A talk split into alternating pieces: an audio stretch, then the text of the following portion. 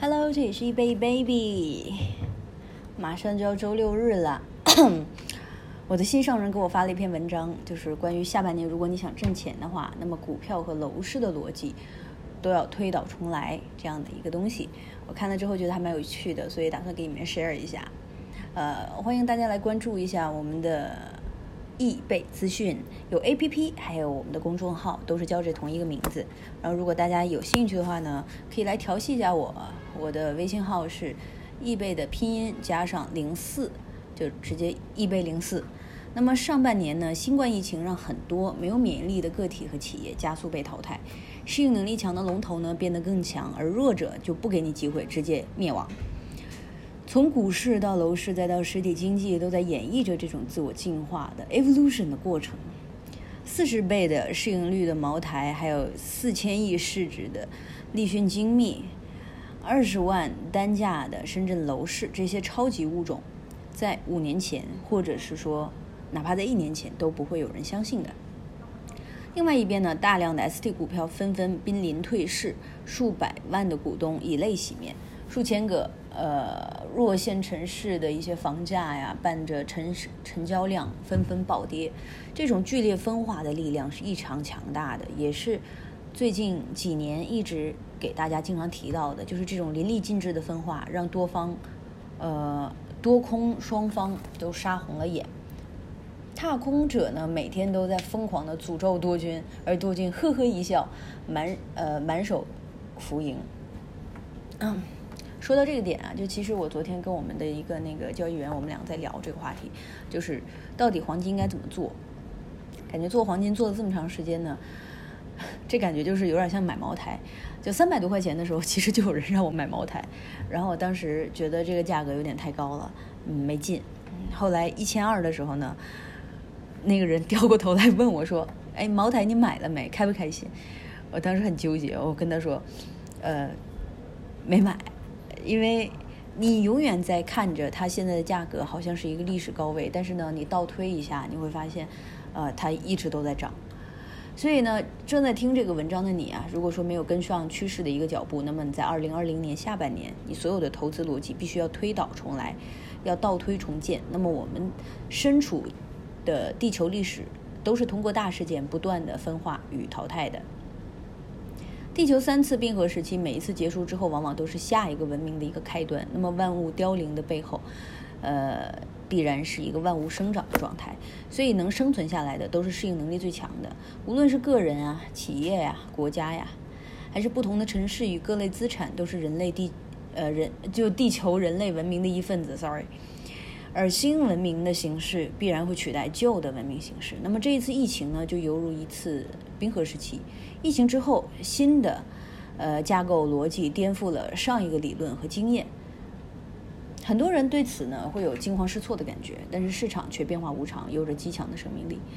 从行业来看呢，疫情之后各路直播与雨后春笋一般的遍地开花，呃，从县长啊、市长啊、董事长啊，从罗胖啊到那个吴晓波啊，都开始纷纷下海去炒炒这个流量市场了。这就是大环境的一个变异导致的，呃，物种或者社会商业形态呃生态的一个变异。那么再微观一点，比如说像五菱汽车，疫情期间呢，摇身一变把一些厂房改成了生产车间，成为全球第一家做口罩的汽车企业。三天的时间完成了十天的工作量，造出了第一台五菱牌口罩机。从喊出口罩制作的这个口号到成功下线二十万只医用口罩，只用了三天。不仅五菱啊，像比亚迪啊、广汽啊、长安啊等车企，都过通过转产等方式在产口罩。呃，像他们呢，都开始生产这个医疗保障的物资。所以这个哪是车企啊，简直是魔兽争霸里的小工，你需要什么，他们就造什么。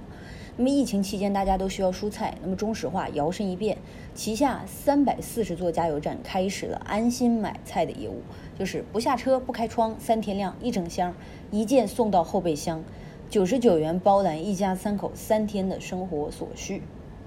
人家还打出了这个 这个中石化卖菜了。所以在这个社会都在变化，在一个进化的一个状态。那么你的投资逻辑对这个世界的思。呃，思考逻辑也必须要改变，否则呢，我们就等死吧。那么接下来我们要说的一个主题啊，对下半年经济以及投资的思考。首先，国内经济形势，毫无疑问，这个疫情加上南方的这个洪涝，给我国带来明显的一个压力。从整个社会，呃，通缩到通胀，仿佛是一夜之间的事情。而货币政策呢，也将面临过山车。那么一季度的危机应对式的极度宽松，转到二季度的常态式宽松，利率迅速打到底部，又迅速的抬升。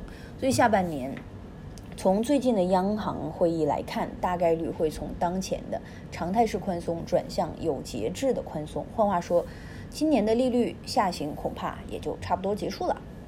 进入到第三季度呢，最大的问题是很多的企业订单缺失，复工之后无法复产，而股市的火爆呢，导致资金依然从，呃，脱离实向向虚，就是楼市走向脱离向虚，就走向股市。那么很，而国家想要的是资金真正进入直接的进入到实体经济里面。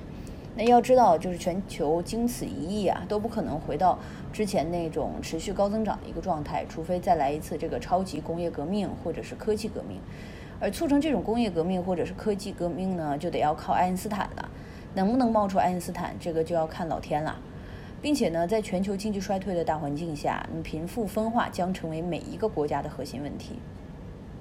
所以我们可以了解一下美国的这个游行暴乱哈，它的核心到底是什么？呃，接下来该怎么办？我们来看看股市啊。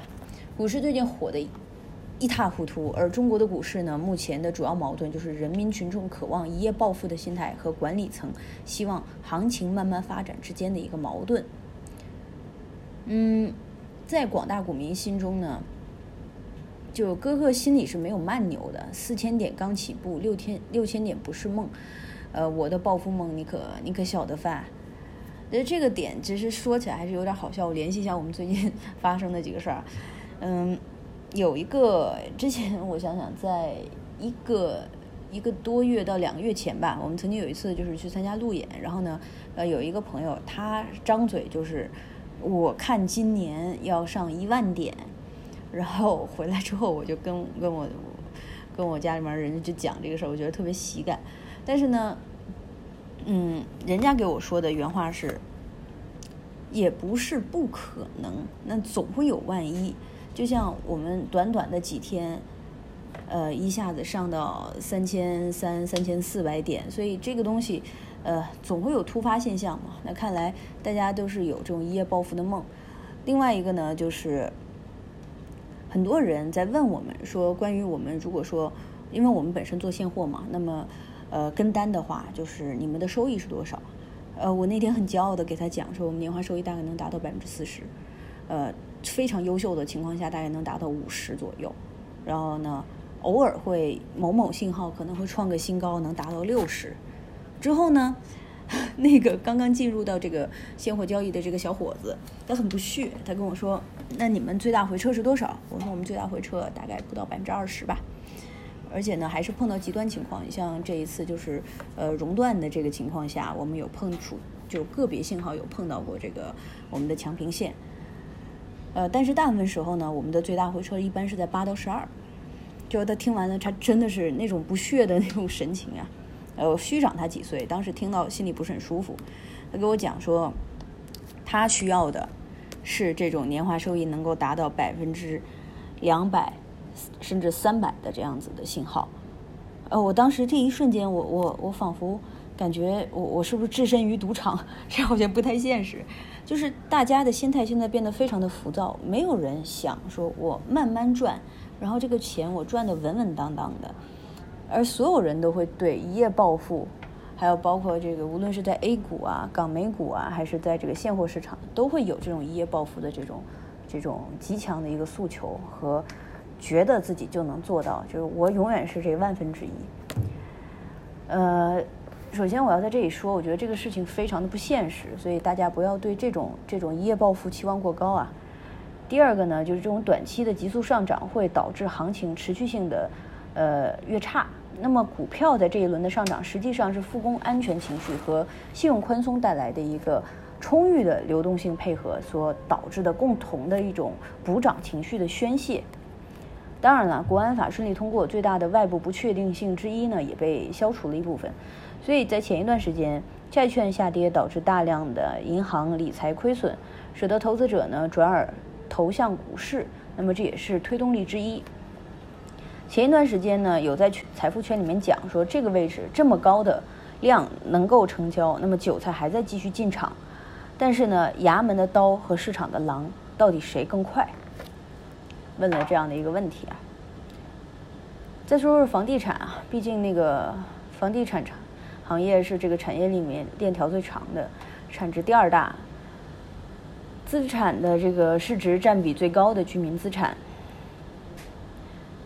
呃，能够通过建材等中上游的行业来拉动工业生产，那么这个是前者。那么后者呢，是能够通过房产、呃房地产后端销售带动金融等相关服务业及家装领域的居民消费。从国家的投入角度，呃产出比的这个角度来看啊，不管你是在房地产怎么打压，它都是国民的这个经济支柱。但是呢，要牢记，房地产的总基调是房住而不炒，压而不破，突而不举。所以呢，短期看，从供需端驱动市场，呃，货币宽松政策刺激民众的购房需求上面来讲，那么三季度的市场，二线城市有可能会回暖哦。呃，但是呢，深圳就是一棒子拍了，就是龙头一死，小弟猢狲散。所以长期来看啊，还是那句老话，就是房地产的历史使命已经结束了。未来呢，除了一二线，其余的真的也就没什么好看的了。OK，这一期的内容主要就是我们看到这样的一个文章，我觉得非常有意思，所以跟大家分享一下，再增加了一点自己的小内容。所以，嗯，好好度过一个周六周日啊，拜拜。